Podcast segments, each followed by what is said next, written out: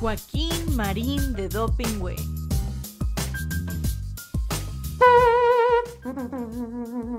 Atención. Paso redoblado. Ya. Joaquín Marín de Dopingüe, Joaquín Marín de Dopingüe. Que los cielos y la tierra se estremezcan, que las águilas dejen de volar, que los mares con sus olas rompan fieras. El programa ya está por comenzar. Desde el palco los longevos periodistas cada viernes a las doce ven pasar las noticias que trascienden la semana, puros datos, las notas nada más. Con los chistes de Marín, la memoria de Joaquín, ya se dicen alburean, no se abruman entre sí, no se arredran ante nadie, cada uno es un misil, resistiendo los embates desde aquí. Que los cielos y la tierra se estremezcan, que las águilas dejen de volar, que los mares con sus olas rompan fieras, el programa ya está por comenzar. Joaquín Marín de Dopingüe, Joaquín Marín de Dopingüe, Joaquín Marín de Dopingüe. Ya estamos al aire, ya estamos al aire como todos los viernes en todas mis redes y en todas mis plataformas. Joaquín, Marín, Edo, Pingüe, Carlitos, ¿cómo estás? Buenos, buenos días, sí, son las 12 del día. un poco de gripe, por eso nos estamos viendo a distancia. Y Oye, Ya. Pero te dejaron voz como de, bueno, tienes, ¿sí? Traes voz como de Arturo de Córdoba. Qué envidia, caracho. fíjate que yo creo que se parece más a la, a la de la doña. Ah, no. Hubo un anuncio, mira, ella hizo cuando menos dos comerciales, casi nadie se acuerda, Sí, pero tenía uno que decía, ya sabes que el, el labio inferior como que lo movía, se le movía de lado y decía, tanto me han preguntado qué es lo que me pongo en la cara, que de una vez les digo que me pongo esto.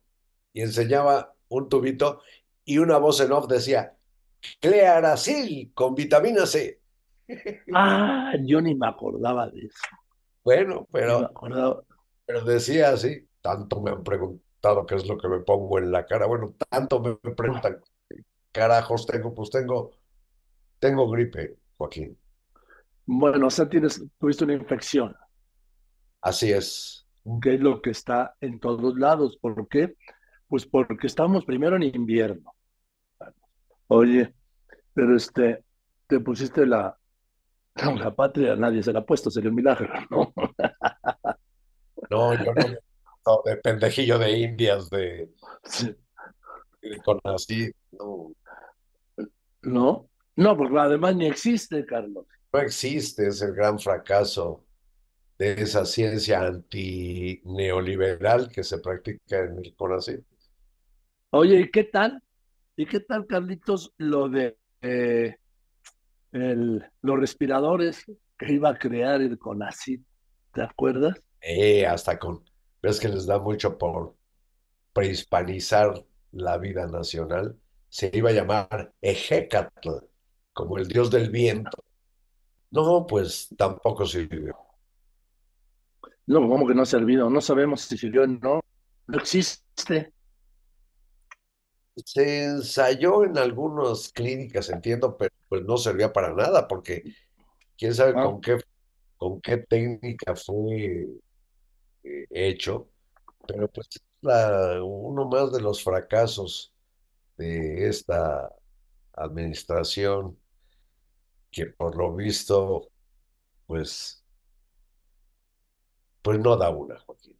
Lo que ha sido la falta de planeación en lugar de hacer una especie de programa como el Marshall de reconstrucción de Alemania en Acapulco, dejaron a la buena de Dios lo que cada quien pudiera hacer, repartiendo despensas, dando créditos que son insuficientes para reconstruir 250 mil casas y teniendo a la Guardia Nacional en lugar de combatiendo a la delincuencia que pulula en Acapulco la tiene dando servicios de pecera. Bueno, pues es que lo único que no sé es el crimen organizado, Carlitos. Pues, Ahí está. ¿Y qué pasó? Pues que llegó otro grupo del crimen organizado y le quería cobrar otra cuota a los transportistas de Acapulco. Dijeron, no, no podemos, ya, ya, no podemos. En ese país donde todo va requete bien, el crimen organizado sigue mandando aún en una zona devastada, ¿sí? Como es Acapulco. Entonces, pues, ¿qué dijeron los operadores? No salimos. Y entonces todavía hoy en día en Acapulco es una hazaña, una proeza trasladarte, porque no hay modo, a menos que agarres un camión de la Guardia Nacional. Sí, de la Guardia Nacional, que dicho sea de paso, lo dejo solo como apunte. Desde el primero de enero debió haber sido reintegrada la Secretaría Civil de Seguridad que encabeza a Rosa Isela Rodríguez y están en desacato porque la sentencia de la Corte fue que de acuerdo con la Constitución no puede estar bajo la férula del ejército. Y Entonces, pues no pasa nada, tiene que haber, híjole, me he ocupado de eso dos días, sí, lo sé, te leo. Soy tu único lector. Bueno, el corrector de estilo de Milenio y yo. correcta. Pues es eh, un camino muy tortuoso el que haría que el gobierno respondiera por qué ha desacatado esa instrucción de la Suprema Corte, que recordarás, todo surgió por la acción de inconstitucionalidad que promovieron los senadores de la oposición ante el Poder Judicial Federal Sí, sí. y desembocó en la sentencia de la Suprema Corte de Justicia, donde dice, pues, usted debe regresar a la Secretaría de Seguridad y le dieron de plazo hasta el primero de enero. Y, y pues la Guardia Nacional sigue bajo el mando militar, que dicho sea de paso, yo, al menos yo, no tengo ningún problema con que siguiera eh, a cargo el ejército de la Guardia Nacional, pero la Constitución dice expresamente que no. Entonces, ahí hay un problema legal muy importante, creo yo. Pero pues ya no, me vengas a mí, Carlitos, por favor, con el cuento de que la ley es la ley, caracho. Ya nos acostumbramos, ¿sí? A lo, se ha hecho de la anormalidad una normalidad. Sí, son casi 177 mil homicidios dolosos en lo que va de este gobierno. ¿Y sabes qué? Yo cuando lo informo cotidianamente, no pasa nada, Carlos. Es como si dijera, se preocupa más por eh, la tasa de la inflación subyacente, que es la de los precios de los productos de primera necesidad, que ya ves cómo está la carestía cañona, que porque ya estemos rozando los 180 mil personas asesinadas en lo que va de este gobierno. 180 mil. Te voy a dar este dato, Carlitos. En todos los años de la guerra de Vietnam, ¿sabes cuántos soldados estadounidenses murieron? poco más de medio millón. 52 mil, Carlitos. Ah, En claro, toda la guerra de Vietnam. Sí. tienes razón, yo no sé por qué pensé en medio millón, no, cincuenta y tantos mil, que inclusive sus nombres están eh, en un monumento allá en, creo que en Washington en Nueva En York, Washington, frente a la Casa Blanca, en el parque que está ahí frente a la Casa Blanca. Cincuenta y tantos mil, aquí vamos casi por cuatro veces más. Y te voy a dar este dato, Carlitos. Mira, dice el presidente que vamos requete bien en lo de la, de, de la justicia, que vamos, vamos, vamos, esto es jauja, jauja, ¿sí? Bueno, aquí tengo el reporte, ¿sí? Del Consejo para Seguridad Pública Crimin y Justicia Criminal Ciudadana, que es mundial, y da a conocer los 10, las 10 ciudades más peligrosas del mundo, ¿sí? Que tienen el más alto índice de homicidios por cada 100 mil habitantes. ¿Quieres que te dé las 10 ciudades? Por favor, Primero, Celaya, en el mundo. En Segundo, sí, Celaya en Guanajuato. Segundo, Tijuana. Tercero, Ciudad Juárez. Cuarto, Ciudad Obregón. Quinto, Irapuato. Sexto, Ensenada. Séptimo, San Luis, Missouri. Octavo, Uruapan, en Michoacán. Noveno, Fiera de Santana, en Brasil. Y décimo, Cape Town, en Sudáfrica. ¿Cómo ves, Carlitos? Siete de las diez ciudades más importantes, de acuerdo a la tasa de homicidio por cada cien mil habitantes, están en México. Qué vergüenza, cara. Y qué Y aquí vivimos, y aquí vivimos, aquí sobrevivimos, Carlitos. Es que el crimen organizado se ha extendido, Carlos. ¿Cuándo había llegado a Chiapas? ¿Cuándo había llegado a Tabasco? ¿Cuándo había llegado a Aguascalientes, Carlos? Antes, acuérdate, San Luis Potosí Zacatecas. Es, ya no digamos Guanajuato, pero es, se ha extendido, Carlos. Ha ganado territorio, ¿sí?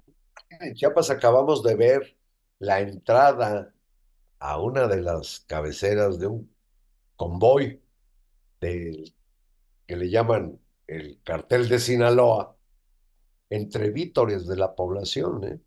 El pueblo, que según López Obrador nunca se equivoca, pues tiene algunas áreas verdaderamente delincuenciales o paradelincuenciales ligadas con la delincuencia. Está ocurriendo, y el presidente ya lo reconoció, algo, Carlos, que es propio, y tú conoces muy bien el tema, de la guerrilla, sin que, sin que esté diciendo yo que el crimen organizado es guerrilla. No, me refiero a que el crimen organizado, reconoció el presidente, ya tiene base social. Sí, eso ocurría, por cierto, con los movimientos eh, pues, de alzados, como fue el caso de Genaro Vázquez o Lucio Cabañas, en que el propósito era eh, político, tomar el poder político. Tenían sus bases sociales, pues eso se ha dado de manera que estruja con la delincuencia organizada. Ve Sinaloa, ve a las bandas repartiendo juguetes como ocurrió el Día de Reyes y lo presentan como benefactores y dicen que son mejores sus apoyos que los que da el gobierno, por cierto, a través de la Secretaría del Bienestar. Oye, Carlitos, ¿no viste? Bueno, a mí me lo pasaron, yo ni lo veo, ¿no? Este Pigmenio Ibarra diciendo que Ciro, Loreto y yo somos unos mentirosos. Pigmenio Ibarra, el vocero y beneficiario de López Obrador. ¿Cómo ves? a primero le llegaban a decir el Goebbels de, López Obrador, el Goebbels. Es el propagandista más activo, el de las mentiras crasas, rotundas. ¿Y qué se puede esperar? Pero pues lo bueno es que tú, Ciro, el tercero que decía era mi tocayo, Loret. Sí. Pues mira, el problema es que esencialmente no se puede demostrar que estén ustedes diciendo mentiras. Tú, por ejemplo, cuando hablas de la violencia y de las cifras de muertos, pues son las cifras que da el secretariado del gobierno en estos temas. Sí, la Secretaría de Nación y lo mismo con los desaparecidos. Por eso. Pero ¿sabes qué? Es que ellos tienen su realidad, Carlitos su mundo aparte, sí, su realidad virtual, que es la realidad oficial. Y hay de aquel que diga, oiga, es que esto no es así. Otra pinche chayotero, conservador, vendido a la oligarquía, mafioso, ya sabes cómo dispara, ¿no? Con una impunidad. Pero fíjate, en estos disparos eh, con impunidad, pues siguen el ejemplo del jefe mayor. El presidente, por ejemplo, ayer dice la barbaridad, una mentira rotunda, de que Lorenzo Córdoba el ex consejero presidente del INE autorizaba las agrupaciones y candidaturas independientes a discreción. ¿De dónde saca eso? No fue precisamente durante la gestión de Lorenzo Córdoba que fue bateado el partido que pretendió crear el expresidente Felipe Calderón con Margarita Zavala, ¿te acuerdas? Sí, claro.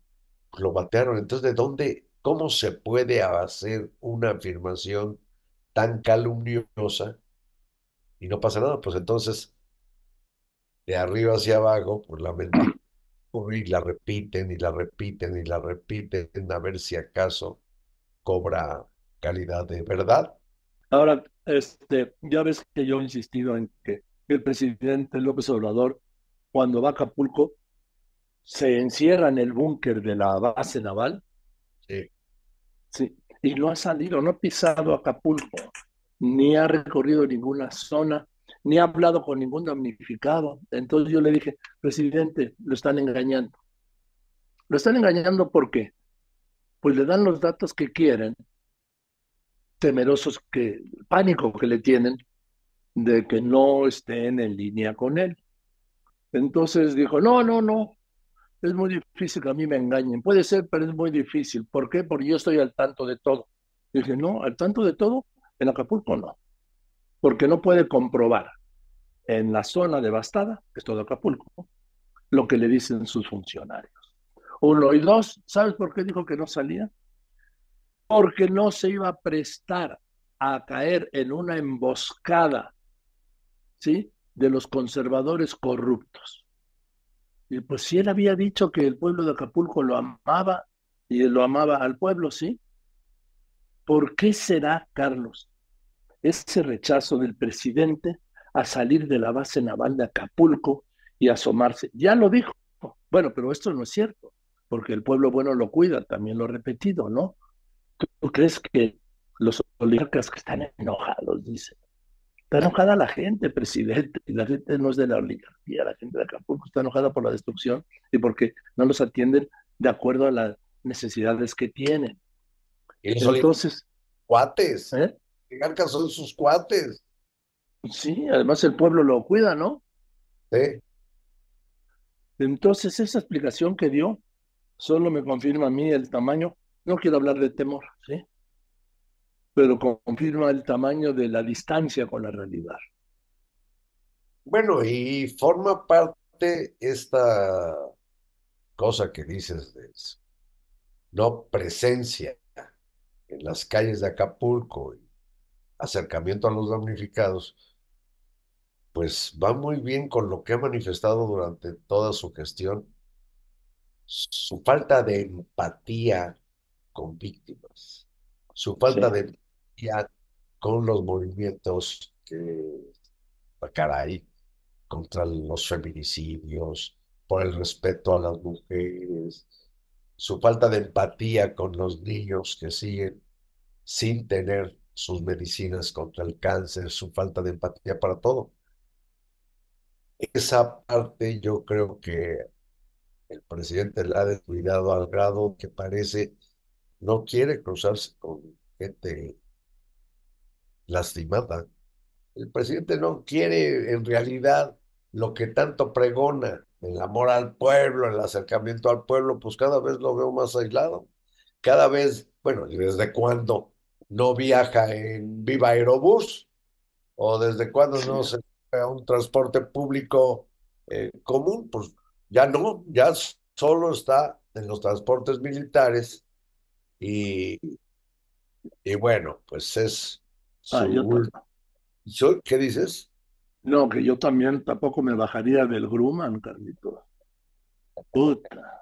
No, desde que el presidente descubrió el Grumman, este, no sé si es 4, 5 o 5 de la Fuerza Aérea Mexicana, el del secretario de la Defensa, el que le corresponde al secretario de la Defensa Nacional, el de María, el secretario de Marina tiene otro igual, se compraron en el sexenio de Peña Nieto. No, Carlitos. ¿A qué hora quiere que salgamos? Pues a la hora que usted diga, jefe. Oiga, este, espérenme tantito. Sí, señor presidente. Oiga, me voy a retrasar. Sí, señor presidente, a la orden. ¿Y dónde vamos a viajar? A donde usted ordene. Nomás díganos antes para hacer el plan de vuelo. No, Carlito, ¿sabes qué? Ya llega con su coche a la, a la escalerilla del Grumman de la Secretaría de Defensa Nacional, vamos, de la Fuerza Aérea Mexicana. Cinco escalones. Y órale, mi rey. ¿Eh? ¿Quién? A ver, Carlitos, ¿te acuerdas que al principio, bueno, los dos primeros años o el primer año, pasaba seguridad y todo? A mí me, me, me, me sorprendió y me deprimía verlo ahí haciendo fila. Llegó a tener inclusive algunos eh, episodios en que algunos pasajeros les llegaron a reclamar que Sí. cómo viajaban, los ponía en riesgo. Ahora sí que por la investidura que tiene López Obrador.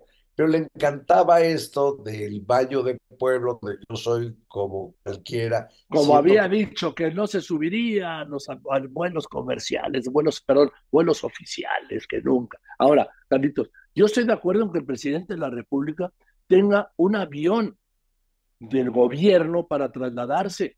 Es un asunto de seguridad del presidente de la República. Y estoy que- totalmente de acuerdo, siempre lo dije.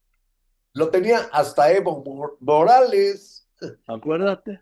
Lógico es que Aunque luego, mandatarios aunque luego tuvo que mandar uno de aquí por él, pero bueno. eh, Este, a ver, a lo que voy es que siempre dije, bueno, después dejó de pasar seguridad y entraba por una de la del aeropuerto internacional y lo llevaban al pie de la escalerilla del avión. Ya ves que está el gusano, el andén que embonan en la puerta. Bueno, tiene una escalerita, ¿sí? Del lado derecho y por ahí subía ya directamente, ya no entraba en contacto con nadie. Y ahora, Carlitos, no ha ido al AIFA, ¿eh? No, nunca ha salido del AIFA, pero se va aquí a la base aérea militar del aeropuerto internacional, que le queda como, bueno, a él como cinco minutos, ¿ves? Porque avance, avance, avance, avance, avance, todo se coordina para que avance. Y a todo dar, Carlitos. Acapulco ya se va en helicóptero y baja en la base naval. Llega la noche anterior, duerme ahí en la residencia que dijo que jamás iba a utilizar, Sí. jamás iba a dormir en una de las residencias oficiales, ¿sí? Pues ahí pues a todo dar. Y luego ya se levanta de ahí la mañanera, bueno, tiene su junta de seguridad, da la mañanera, tiene una junta de evaluación de Acapulco, sale al helicóptero y a casa. Bueno, si vive en un palacio, ¿cómo no va a poderse dar ese gusto? Ahora, Carlitos, fíjate, esto de acusar de mentiras ya es una estrategia del presidente. Lo dice Pigmenio, que también él sí miente como respira. Y eh, la vocera esta de las mañaneras, ayer dijo que yo miento como respiro. Es como cuando el otro día Gerardo Fernández de Noroña le dice a, a Xochitl Gálvez que es una pelada, una majadera. No, hombre. Eh, Es que venía de Venecia, Carlos, venía todavía con el cerebro frío. ¿Cómo ves? ¿Cómo ves? Los patos sí le tiran a las escopetas fuerte. ¿En El se, es que los, pa- los patos maten a las escopetas, cuidado. pero en qué se supone que mientes, Joaquín? ¿eh? Cuando digo que la normalidad no ha regresado a Acapulco Ah, ah, y que no, no se han entregado, y que no se han entregado todos los apoyos. bueno, Joaquín, ni está, de verdad hay que subrayarlo, no está reconstruido Acapulco. ¿Tú crees que ya hicieron unas cuantas semanas 250 mil casas? Y luego, Carlos, otro, otro punto de, de lo que hablamos tantas veces, que es lo que decía de la, la mentira y el engaño y la realidad alternativa como realidad y sobre todo en los tiempos estelares de la 4T, Carlos, como algo normal. Normal, ya se normalizó todo, todo lo que Y como que llega a la realidad. pueden decir cuanta chingadera se les ocurra y se da como algo que, que Sí, esta marcha que se ha convocado para el día 18, yo a decir una cosa, yo estoy en desacuerdo que el orador único sea Lorenzo Córdoba. Ah, caray, ¿por qué? ¿Por qué? Porque él, Carlos, fue presidente del INE, Instituto Nacional Electoral. ¿Y sabes qué, Carlitos? Yo creo que debería tener en este caso un poco de pudor e impedir. ¿Sabes quién hizo el anuncio de que iba a ser Lorenzo Córdoba, el orador único? Claudio X González. A ver, sean, hay que ser aseados, Carlos, en la política. El aseo, aunque no esté de moda, es fundamental. Esto da pie a toda la oposición a decir, ven, se los dije. Como en el caso de Arturo Saldívar, dicen, ven, se los dije. Entonces, Carlos, ¿qué necesidad de que sea Lorenzo Córdoba el orador único de esta marcha? Dicen, es de la defensa de la democracia. No, no, no, no. Puede ser en defensa de la democracia, pero el principal sentido de esta marcha es de apoyo a Xochitl Gálvez. El apoyo es a Xochitl Gálvez. No nos equivoquemos. Entonces, ¿para qué manosear? ¿Para qué meter la sospecha? Porque sabes que es un error. Y lo peor que hay en esto es el error en la política.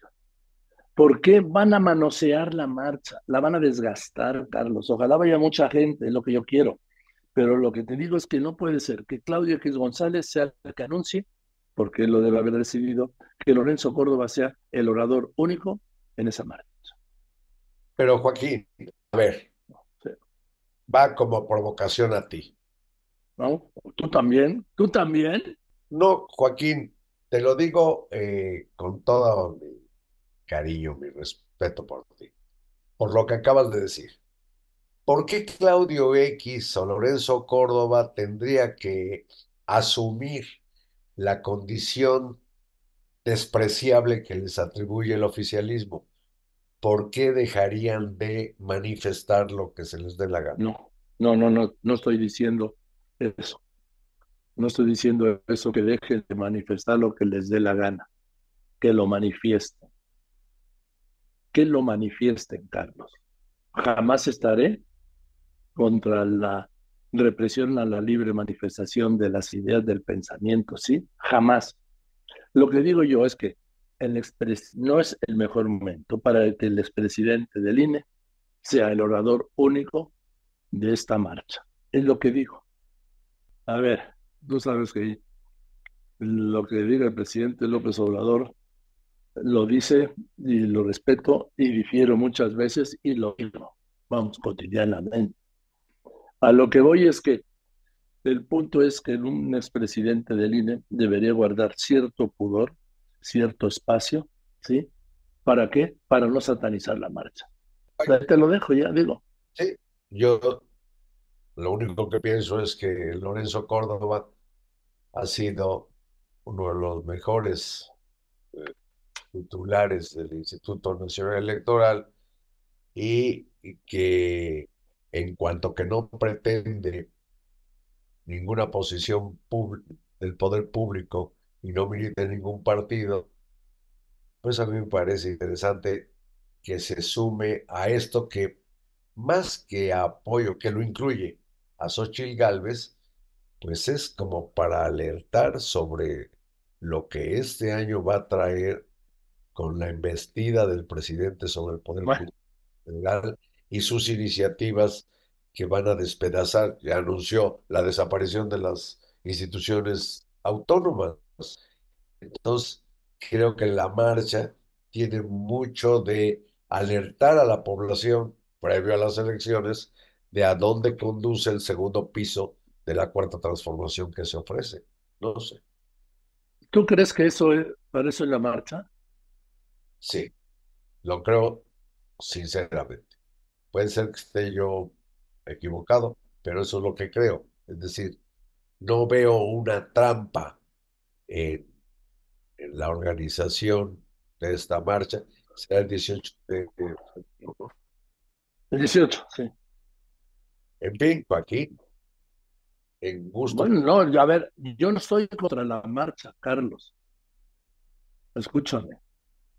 Jamás estaré Eh, mi apunte es, me parece que es desaseado que el orador único, como se ha presentado, sea Lorenzo Córdoba, expresidente del INE. Eso es todo. Mira, te concedo por este ángulo que creo que interpreta bien tu, tu, tu inquietud o tu malestar con esto. En cuanto que presidió el Instituto Nacional Electoral y hay una elección, pues debía, según te entiendo, abstenerse de ser el orador de la marcha. Eso es todo. Eso es Por todo. su- Y no, y, no, y no me produce ningún malestar, ¿eh? Es un punto de vista, nada más, Carlitos. Sí, Nada más. Oye, ¿viste lo del... Ya ves que el presidente se enojó también porque pues informé, informamos pues todos de la dovela esta de 90 toneladas que se cayó ahí en la construcción del tren ligero. Por cierto, tren ligero, Carlos, del México Toluca, que se iba a inaugurar en 2017, en el régimen pasado. sí. Y que debo decir que este, que el gobierno de López Obrador lo recuperó. Pero se, se enojó tanto, dijo que, que qué barbaridad, ya saben, ¿no? Es tiempo de sopilotes. Digo, sí, presidente, efectivamente es tiempo de sopilotes, ¿eh? Asómese para verlos. Entonces, o no se asome, ahí los tiene a veces alrededor. En fin, lo que te quiero decir, Carlos, es que en tiempos electorales, todo es electoral, Carlos. ¿Qué hubiera dicho López Obrador cuando estaba en la oposición si le hubiera pasado esto a Peña Nieto? Uy. Bueno, como ocurrió cuando la desgracia aquella del socavón en la autopista, ¿te acuerdas? Sí, claro, la de Cuernavaca. Y se vuelve un atractivo para el, para el golpeteo político, ni hablar. Pues tienen que apechugar. Quisieron estar en el tablado, Joaquín. Tienen Sí, buena función. Y si la riegan o cometen pifias o dislates o pendejadas, pues se exponen al abucheo del respetable. Sí, es que, es que quieren porra, como algunos de la mañanera, ¿sí? Chota. ¿Eh? Quieren que solo se les aplauda. Creen que para eso es. Sí, eh, oye, y, y- y esa suficiencia con que hablan de que ya México es otro, ¿no? Y que se acabó la corrupción y que ya todo es a todo dar con la 4T. ¿Cómo pueden mentir tan descaradamente cuando están ahí los ejemplos del fracaso en un titipuchal de áreas? Educación, salud, abasto de medicamentos. eh, no, no, seguridad. y se diga la seguridad o la inseguridad.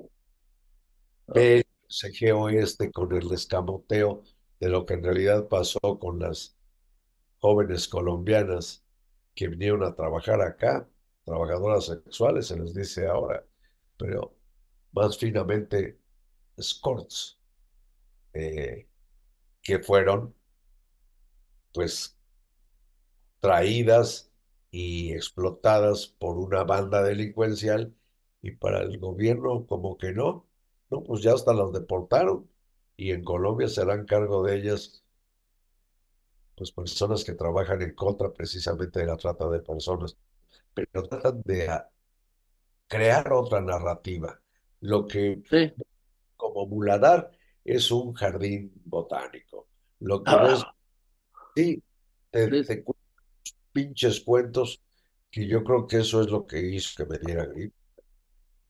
Oye, Carlos, para verte mejor, ¿te los pusiste? Oye, ¿cómo ves el anuncio?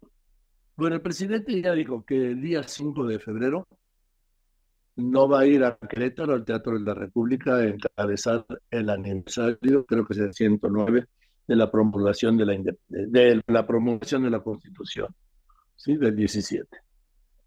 Y que ese mismo día 5 se va a ir al recinto legislativo del Palacio Nacional, de ese de ahí, de su palacio. Que tiene ahí a unos pies de su casa, en donde se promulgó la Constitución Juarista del 57 para dar a conocer sus reformas, bueno, sus iniciativas de reforma a la Constitución.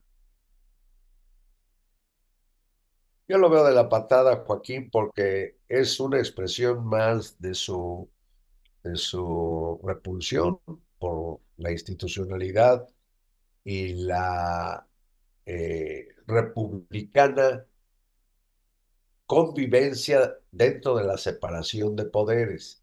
Mira, Joaquín, se habla de la Constitución de 1857 y que efectivamente en el foro ese que está en Palacio, de donde funcionó el Congreso en aquella época, ahí se promulgó. Pero estamos en 2024, son los 200 años, es el aniversario número 200 de la primera Constitución de México de 1824. Caray, qué mejor momento para celebrar los tres poderes en el Teatro de la República, ya que con la presencia del Poder Judicial, del Poder Legislativo, del Poder Ejecutivo, un acto de conmemoración de la Constitución de 1917, pero que viene todo desde el 1824, 200 años. No, aquí se trata de simplemente marcar la raya de que no se junta con los ministros de la Corte, a quienes detesta, la tiene infiltrada, viene una iniciativa para hacerla pedazos, como viene la iniciativa para desaparecer al Instituto de Competencia y de Telecomunicaciones y de Transparencia y a la Comisión Reguladora de Energía, es una posición de alguien que vive en permanente conflicto. Con qué? Pues con las instituciones que han hecho de México, caray, el maravilloso país que es. Somos la economía 12 o 13 del mundo, Joaquín. Hay mucho por hacer, pero el presidente López Obrador lo ha puesto como en pie de guerra, separando de un lado sus seguidores, de otro lado los corruptos reaccionarios, ha partido la sociedad en dos, y este desdén a la conmemoración en Querétaro yo creo que retrata su desprecio por la institucionalidad, por la República. Carlos, somos reporteros desde que era presidente Díaz Ordaz, hemos recorrido como reporteros a todos, este es el décimo, y yo no había visto un presidente de la República con el poder que tiene López Obrador. ¿No? Y lo personal se le consiente mucho, es una especie de, santón.